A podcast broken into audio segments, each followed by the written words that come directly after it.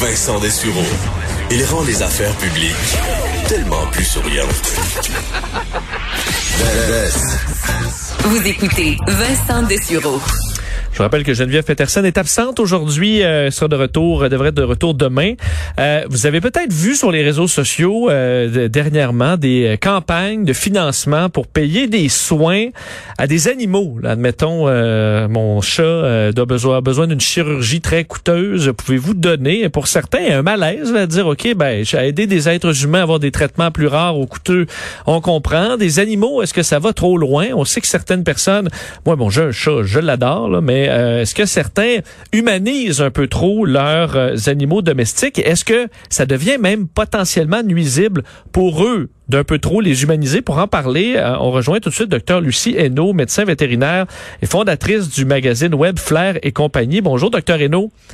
Bonjour, M. Dessureau. Euh, Est-ce que vous voyez ça quand même dans la, la clientèle des gens euh, pour qui le, le, leur animal domestique, c'est carrément à la même valeur qu'un humain? Oui, on voit ce genre de choses-là. Je voudrais juste, par contre, faire un petit retour sur euh, les posts, euh, les levées de fonds là, spontanées qu'on voit sur les médias sociaux dont vous parliez. Je vous invite à la prudence là-dessus. Parce que, bien qu'il ne faille pas donner des intentions négatives à tout le monde, malheureusement, il y a de la fraude aussi là-dessus. OK? Moi, j'ai vu, par exemple, euh, des gens qui mettaient des estimés euh, pour des traitements pour des animaux et puis qui choisissaient l'euthanasie de l'animal, mais qui continuaient à faire ces levées de fonds-là. Donc, à garder l'argent ramassé pour autre chose que pour l'animal. Euh, on en a vu aussi euh, qui euh, avaient fini de payer le traitement, l'animal allait bien, mais continuait à donner des nouvelles euh, négatives de l'animal pour que les dollars continuent à rentrer. Il y a toutes sortes de façons d'aider les animaux. Vaut mieux donner à des organismes fiables qu'on connaît, euh, dont le CA, le, le conseil d'administration, dévoile de quelle façon l'argent est utilisé. Sinon, une autre belle façon d'utiliser l'argent pour aider quelqu'un qu'on connaît, euh, je connais beaucoup d'étudiants dont les parents vont payer, par exemple, à leur anniversaire, l'assurance euh, médicaments, l'assurance ah, bon. euh, soins. On peut, il y, a, il y a des assurances soins euh, chez certains vétérinaires, donc on peut l'offrir à un proche, Oui. se dire voici ton cadeau, s'il y a quelque chose, l'opération ou la médication de ton animal sera couverte. Mais c'est pas chez le vétérinaire, par exemple. C'est vraiment des compagnies, des jardins, l'abbé. Il y en a des dizaines de compagnies qui offrent des assurances pour animaux. Et puis, on peut payer ça. Alors, c'est un montant chaque mois et les soins vont être couverts en cas de problème. Ça coûte combien en général? Ça doit dépendre des races, euh, mais ça coûte combien? Ah, oui, ça dépend des races. Il y a plusieurs plans. Il y a des plans qui sont de base, ou est-ce que ça peut être autour de 35, 40 dollars par mois. Puis, il y a des plans qui vont tout, tout comprendre. Là, ça peut être plus que 100 dollars par mois. Ça dépend aussi du mode de vie de l'animal. Par exemple, un chien de ferme est plus exposé à des accidents, si vous voulez, qu'un chat qui reste à l'intérieur dans son 3,5. Fait que ça va jouer sur les OK. estimés aussi. Mais ça, c'est des belles façons de savoir que l'argent va réellement servir à l'animal. Parlons un peu, je disais euh, qu'on humanise peut-être un peu trop nos, euh, nos animaux. Euh, Est-ce que des fois on les dénature? Là, on voit toutes sortes de comportements, des gens qui vont garder leurs chiens euh, euh, dans leur sacoche ou à la limite contre eux à longueur de journée, d'autres qui vont les costumer. En tout. Vous pensez quoi de, de, de ça? Oui, ça dépend du contexte. Euh, Vous donnez un bon exemple, M. Duciro, en parlant des gens qui vont garder leur chien dans la sacoche. Ça, par exemple, si on a un chiot de petite race que les gens gardent toujours collé comme ça sur eux, la socialisation de ce chiot-là ne peut pas être complète. Hein, s'il voit jamais d'autres chiens, s'il ne se fait pas toucher par d'autres personnes, s'il n'est pas exposé à des bruits, à des enfants, à la voiture, tout ce genre de choses-là, il peut développer une crainte devant ces situations-là. Et on nuit à la socialisation du chiot. Alors, il faut se souvenir qu'un chiot, c'est fait justement pour vivre les situations dont je vous parlais et que la période de socialisation, elle est courte. Hein, ça arrête vraiment à quatre mois. Donc, ça, on va nuire à notre animal parce qu'on a ce désir-là de toujours le garder sur nous. Mais il faut penser à lui. Il y a des activités ludiques, là, comme on va voir, euh, j'ai des clients qui vont mettre du vernis à ongles sur euh, les griffes de leurs animaux, lui faire des coiffures, ou j'ai des patients qui me font rire parce qu'ils ont plus de manteau que moi. Ils ont toujours le petit manteau qui fit. Mais ça, dans le fond, ça nuit pas à l'animal s'il apprécie l'attention qu'on fait, l'interaction qu'on a avec lui pendant qu'on fait ça. S'il n'y a pas d'allergie, par exemple, aux produits qu'on utilise. Mais il faut comprendre que ça fait plaisir à son humain, pas à lui. Lui, il, il s'en fout d'avoir les griffes rouges, roses ou bleues. C'est vraiment un plaisir qu'on s'offre à nous. Une fois que ça c'est compris puis que le chien vit l'interaction positivement, je pense pas qu'on a à juger ça. C'est un plaisir comme un autre. C'est quelqu'un qui collectionne les timbres. Je veux dire, on n'a pas à juger ça non plus. Ouais. Mais faut pas dire. Comme un autre. Mais faut pas se dire j'ai j'ai euh, mis de la de, du vernis à ongles sur mon chien donc j'ai je lui ai fourni l'attention qu'il a besoin pour la journée là. On s'entend que ça c'est une activité pour nous là, ça nous c'est pas nuisible mais après ça faut s'occuper de lui. Exactement. Par contre, c'est une interaction avec son animal qui peut être faite positivement aussi, mais ça répond pas à tous ses besoins à lui pour combler les besoins de son espèce. OK? Euh, il y a une chose par contre que j'aime pas puis qu'on voit encore là qui n'est pas un service à rendre à un chien, c'est de mettre les muselières que vous avez peut-être déjà vu, M. Dessureau, tu les muselières où euh, une bouche enragée est, est dessinée. Ça, là, c'est un mauvais message.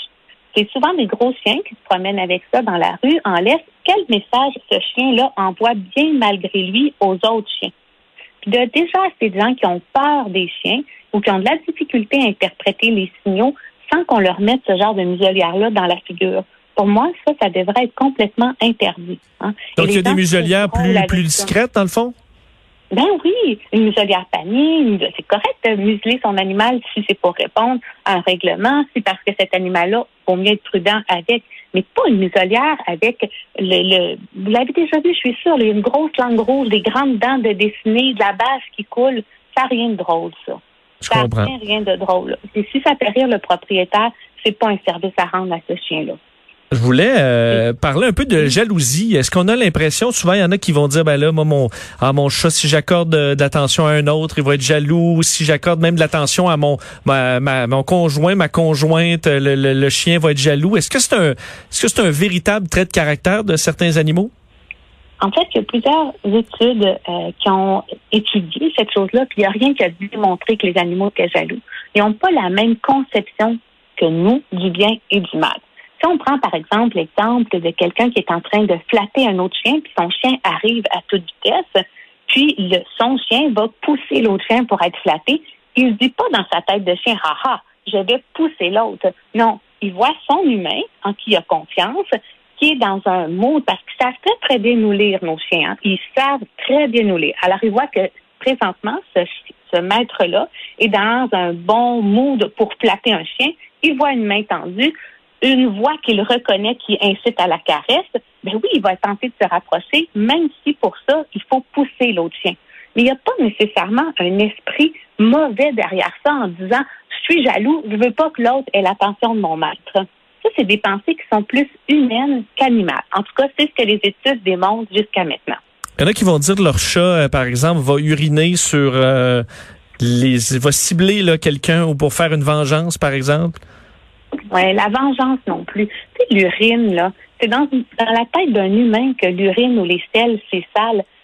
Maman chien, maman chat, là, elles mangent les excréments, elles mangent l'urine de leur rejeton jusqu'à temps qu'il y ait quelques semaines. Bon le nombre de chiens qui vont dehors puis qui vont manger les selles dehors, c'est dans notre tête à nous que c'est sale.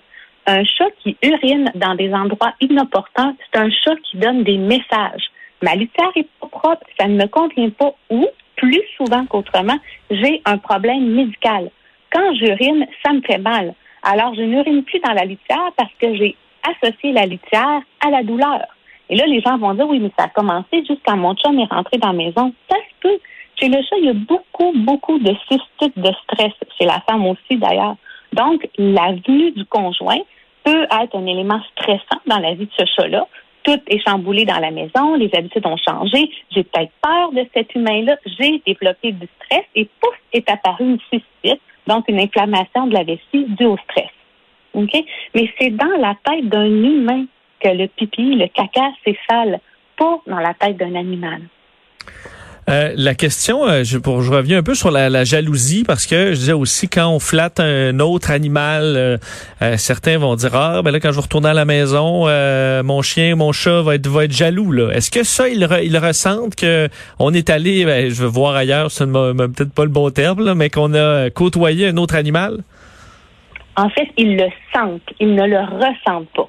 Hein? Ils ont l'olfaction 1000 à 100 000 fois plus développés que nous. C'est fou, ça. C'est à peine imaginable pour nous. Alors, c'est sûr que quand vous arrivez et que vous avez flatté un autre chien, votre chien, il voit, il le sent, ce message-là. Et c'est un message intéressant. C'est une odeur qui l'intéresse. C'est une odeur qui lui communique des messages. Alors, il va vous sentir plus longtemps parce que ce message-là l'intéresse. Mais c'est pas parce qu'on s'intéresse à un message qu'il y a de la jalousie. Hein? Comprenez-vous la différence? Il, est intéressé de sentir que vous avez comme information sur vous. Mais il n'y a pas une arrière-pensée en disant ha ha ha, je suis jaloux. C'est juste un message plus intéressant. Si vous alliez frotter une saucisse sur votre poignet, puis vous rentriez chez vous, votre chien va le sentir, puis vous allez voir qu'il va s'intéresser longtemps à votre poignet. Il n'est pas jaloux, vous ayez flatté une saucisse. C'est un message intéressant.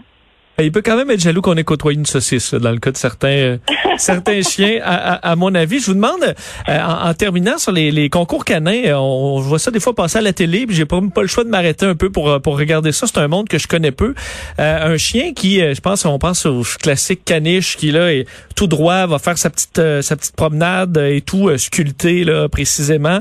Est-ce que c'est des chiens heureux en général, vu qu'ils ont beaucoup d'interactions avec leur maître? Au contraire, c'est c'est des chiens un peu trop euh, bon, qui, sont dans un environnement un peu trop strict, selon vous? Ça, dépend beaucoup du tempérament de cet animal-là. Hein. Est-ce qu'on a affaire à un chien sociable ou est-ce qu'on a affaire à un chien anxieux? Est-ce que ce chien-là va interpréter ça comme étant plaisant parce qu'il a associé à quelque chose de plaisant, interaction positive avec mon maître, biscuit, beaucoup de gens qui s'intéressent à moi, ou au contraire, euh, j'ai une mauvaise journée parce que je suis stressée, je peux pas me reposer quand je voudrais. Tout ce bruit-là m'incommode et ça, c'est une question d'individu bien avant d'être une question de race. Bien, euh, c'est très intéressante euh, discussion pour euh, pour comprendre un petit peu plus ce qui se passe dans la tête de nos de nos animaux. C'est fascinant. c'est fascinant les animaux. absolument, et on les découvre toujours un peu plus chaque jour. Docteur Lucieno, merci beaucoup. Ça a été un plaisir. Bonne journée. Au revoir, docteur Hainaut, médecin vétérinaire et fondatrice du magazine web Flair et compagnie.